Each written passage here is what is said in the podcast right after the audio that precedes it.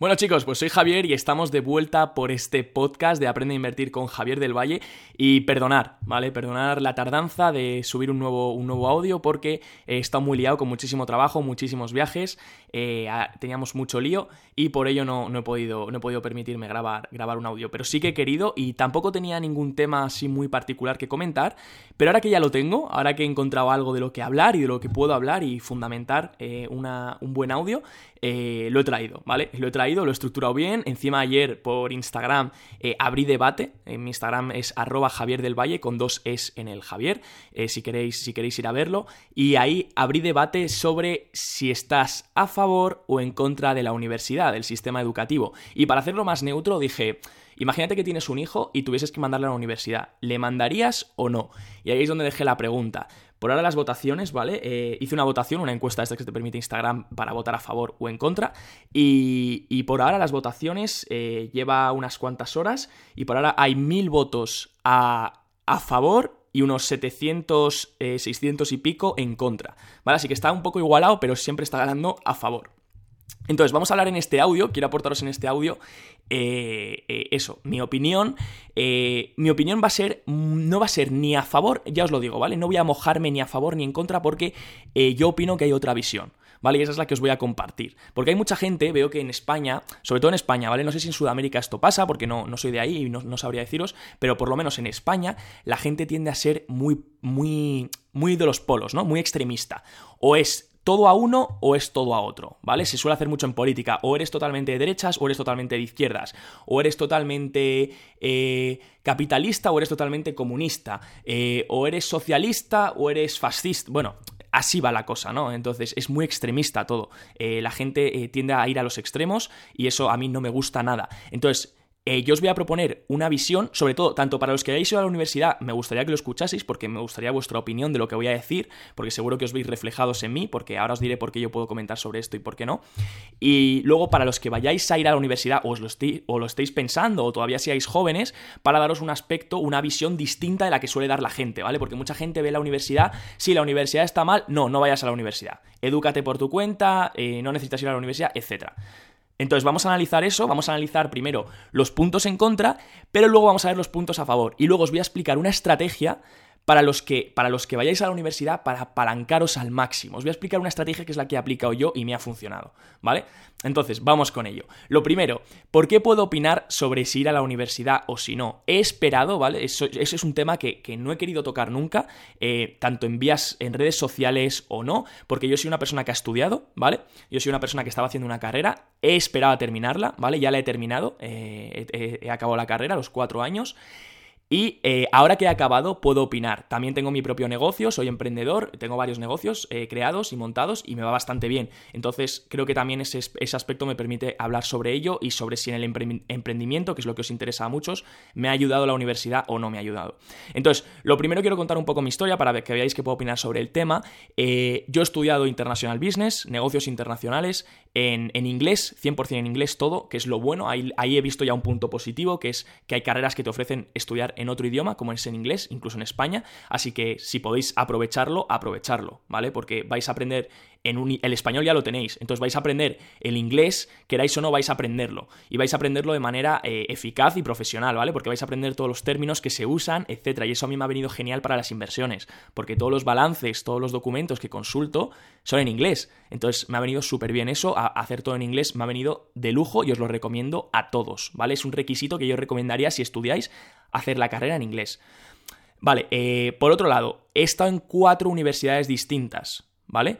Cuatro universidades distintas en tres países distintos. O sea, he estado en dos, en dos de Madrid, he estado en una de París y he estado en una de Canadá.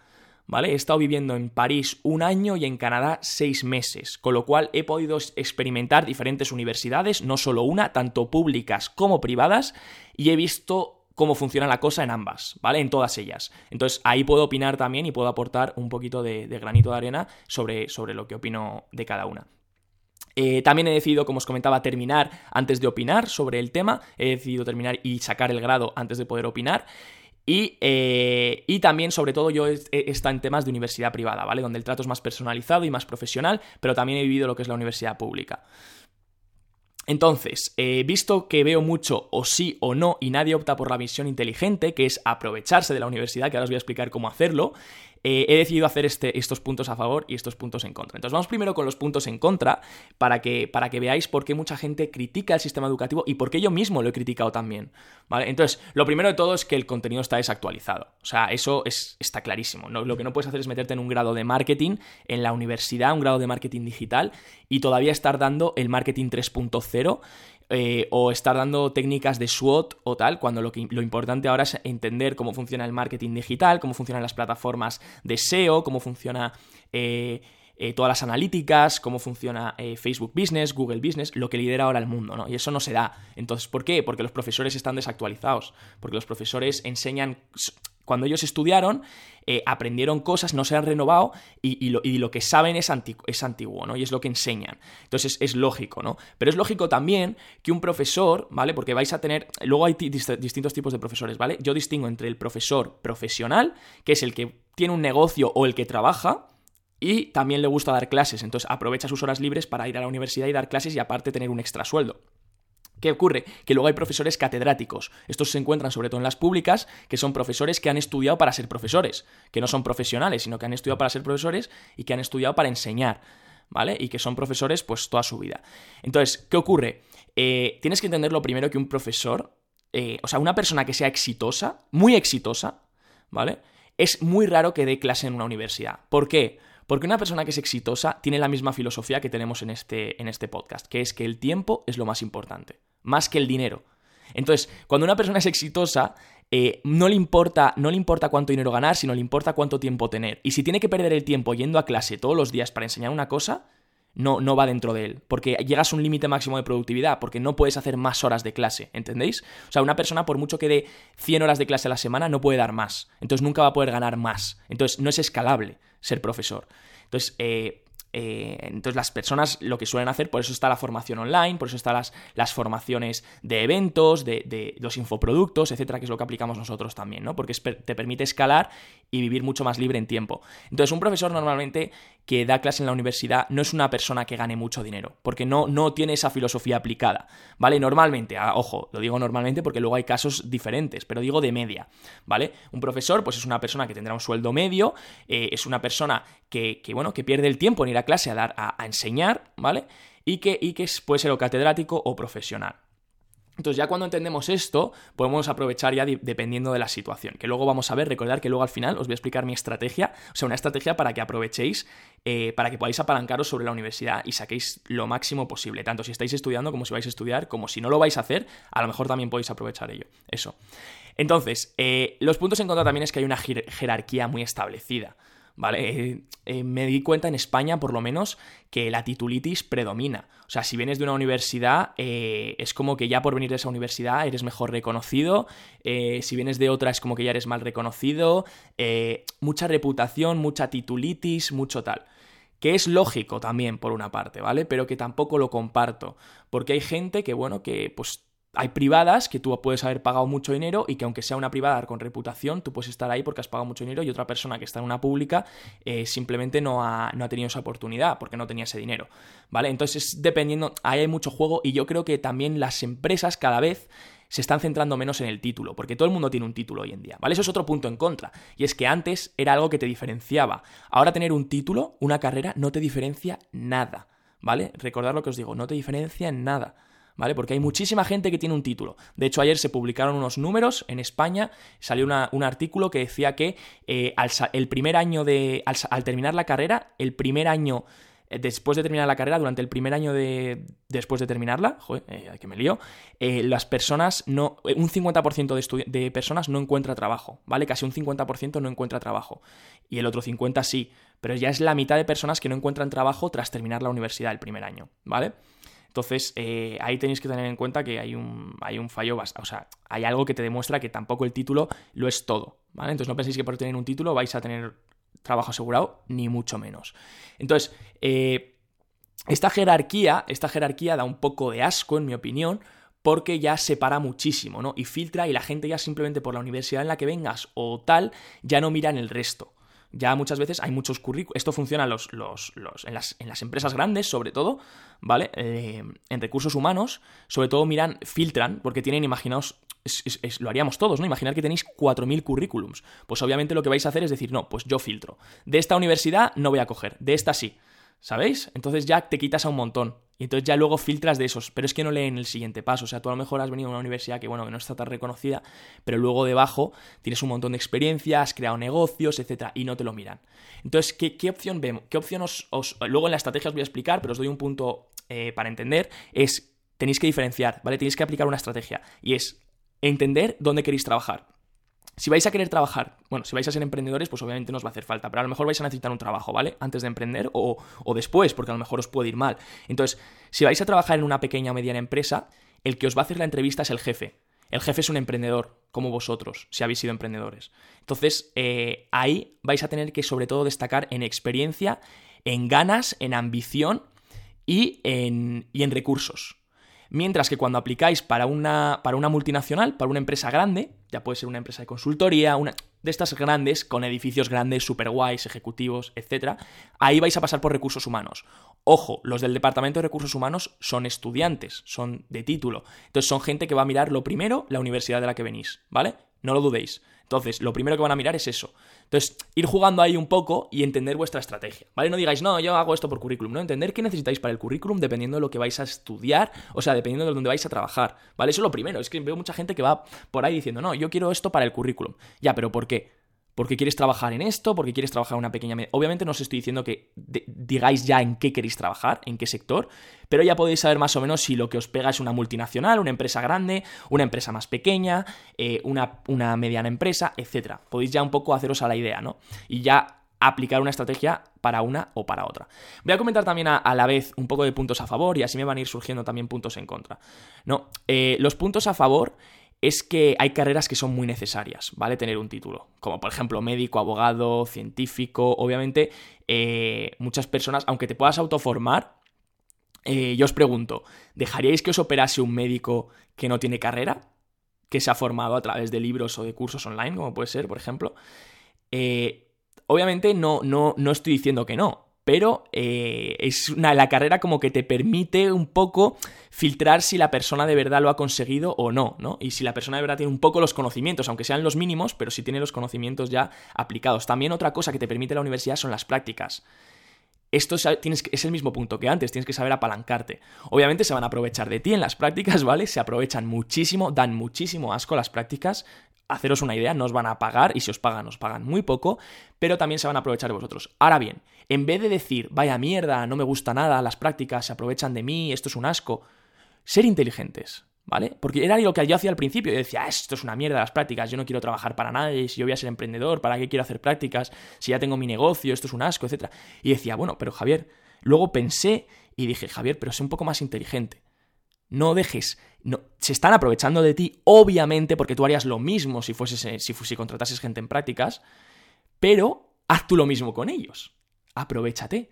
Entonces sígueles el juego, sigue lo que te dicen, sígueles la corriente y tú al mismo tiempo apaláncate sobre ellos. Apalancarte, ¿cómo lo haces? Oye, pues estate pendiente de todo observa todo, observa cómo tienen montado todo, la web, el software, el sistema, cómo lo organizan todo, cómo funciona el management, cómo funcionan en equipo, cómo lo lideran, eh, cómo se sientan con la gente, cómo consiguen clientes, cómo todas las personas que puedas conocer te van a servir. Todas las personas que puedas conocer, de hecho, te esfuerzo a que si vas a hacer prácticas, seas la persona que se presenta ella misma, ¿vale? Aunque, aunque, aunque digas que, aunque los jefes te miren con cara rara tú preséntate. Viene una persona a la oficina, oye, encantado, soy tal, y, dices tu nombre, y que se quede tu nombre la otra persona, incluso si dices tu apellido mejor, ¿vale? Sé que va a quedar mal, sé que te van a mirar raro, pero hazlo. Te da igual, ¿vale? Hazlo, porque eso te va a beneficiar en el futuro. ¿Por qué? Porque se van a quedar con tu nombre. Entonces ya la próxima vez que vuelvan, ya van a decir, joder, qué tío, qué, qué, persona más, eh, más proactiva, ¿no? Que coge y se presenta y te da los buenos días, etc. Y tú conoces a todo el mayor número de personas que puedas. ¿Por qué? Porque te van a observar. Y la gente te va a observar y va a ver un tío, una persona, una chica un chico con ganas y van a decir, oye, Ojo, ¿eh? Ojo para este contacto, para llevármelo a mi oficina o lo que sea, cualquier cosa. Pero tienes que ser inteligente, tienes que apalancarte sobre eso. Tienes que intentar aprovechar al máximo, aprovecharte de todo lo que la empresa te pueda ofrecer. Sobre todo, mirar, mirar, mirar, mirar, mirar. Porque cómo funciona todo lo vas a poder luego aplicar en tu negocio o lo vas a poder aplicar fuera en donde trabajes. Y eso es experiencia y eso es ventas y eso es tal. Porque ver que un negocio, estar en un negocio que funciona, eh, te da muchísimo por dentro encima sin tener que tú pagar la formación, sino que es gratis porque te están dando trabajo, pero tú puedes aprender de gratis, aprende lo máximo, ¿vale? El otro día me comentaba un, compañero, un compañero, joder, eh, es increíble la gente, o sea, es increíble porque yo tengo un infoproducto, pero también tengo una empresa. Y cuando, y o sea, tengo un curso y una empresa, ¿no? Y en el curso enseño lo que hago en mi empresa, ¿vale? Que es una empresa de bienes raíces. Y decía mi, me decía mi compañero, el curso me lo compran todos, pero luego cuando ofrezco trabajo, nadie, nadie viene. Y yo decía, joder, pues la gente que poco inteligente es, porque si tú vas al trabajo, si tú vas al trabajo y trabajas con esa persona, no necesitas ni comprar el curso. Te lo está dando gratis, porque encima vas a aprenderlo de primera mano. Y encima te van a pagar por el trabajo. ¿Sabéis? Entonces, ser inteligentes, apalancaros sobre eso. Luego, otro, otro punto a favor es el irte. ¿Vale? Yo os diría que si vais a estudiar una carrera, eh, no os quedéis, tanto que no la hagáis en español, ¿vale? Hacerla en inglés, si podéis, y no os quedéis en España o en vuestro país de origen. Viajar, ¿vale? Obviamente, esto es un punto en contra, y es que obviamente no se hace nada cuando viajas, ¿vale? He ido a tres universidades distintas por el. Ya os he dicho, he estado en cuatro universidades distintas y en ninguna vas a trabajar. O por lo menos en la carrera en la que he estado yo, ¿vale? Que era business. En ninguna vas a dar ni chapa, ¿vale? Es muy, muy fácil, te aprueban muy sencillo, casi no tienes ni que ir a clase porque cuando eres estudiante extranjero, como que eh, los profesores te aprueban, por así decirlo, ¿vale? Porque no quieren que los estudiantes extranjeros saben que están ahí para divertirse, saben que están ahí para disfrutar y no, no son tan exigentes con ellos, ¿vale? Entonces, tenéis, teneros en cuenta que no van a ser exigentes con vosotros en la universidad, pero ¿por qué tenéis que ir, iros? No solo para pasarlo bien, que lo vais a pasar genial, que sí, pero que no es para iros de fiesta. Yo lo digo porque os va a abrir la mente. El estar solo te abre la mente. Y yo eso tengo que agradecerle a la universidad. Si yo no me hubiese ido a París, ¿vale? A vivir solo en París, que me fui por, por estudiar fuera, por la universidad, no hubiese creado nada de lo que cree ahora, ¿vale? Fue lo que permitió abrirme la mente. Por eso yo digo que una de las claves más grandes cuando, quieres emprender o cuando quieres crear un proyecto es alejarte de tu núcleo familiar. Porque tu núcleo familiar te mantiene cómodo y te mantiene preso sobre muchas creencias limitantes. Aparte que tus padres siempre te quieren proteger y siempre cualquier idea que tengas la van a ver como arriesgada o loca. Pero es lógico, ¿vale? Nosotros haríamos lo mismo con nuestros hijos. Entonces, por eso es muy importante que salgas del núcleo familiar, que estés solo, que vivas solo, que sepas lo que es la soledad, porque eso te, va a abrir muchas puertas. Vas a, vas, vas a, volverte un pelín más introvertido y va a permitirte abrirte eh, a muchas más cosas y crear cosas, pensar eh, poder crear proyectos, ¿vale? O sea, si estás en un punto en el que quieres eh, crear algo y no sabes el qué, vete fuera de casa. Vete a otra ciudad a vivir una temporada si puedes, si te lo puedes permitir, si no hay becas Erasmus, ¿vale? También hay becas Erasmus, hay cosas... Siempre puedes encontrar algo, ¿vale? O incluso a trabajar si no estás estudiando. Eh, no te pongas excusas, intenta encontrar algo así porque eso te va a abrir mil puertas, ¿vale? Sobre todo en tu desarrollo mental. ¿vale? Te vas a desarrollar mentalmente impresionantemente y emocionalmente, ¿vale? Mentalmente, emocionalmente y espiritualmente de manera increíble. Entonces, eh, es muy importante que salgas de, casa, que salgas del núcleo. Y vamos ahora a ver una estrategia, porque se me está alargando mucho. Ya podríamos hablar, este tema me da, ya os digo, para hablar más de horas y horas y horas. Pero eh, quería resumirlo ya si queréis que hable más, me lo escribís por Instagram. Recordad que mi Instagram es eh, arroba, bueno, lo tenéis debajo ahí escrito, es arroba Javier del Valle con dos es. Y ahí podéis escribirme, oye, ¿qué os ha parecido el podcast? ¿Qué queréis que comente más? Etcétera. A lo mejor un poco contando más mi experiencia y todo ello.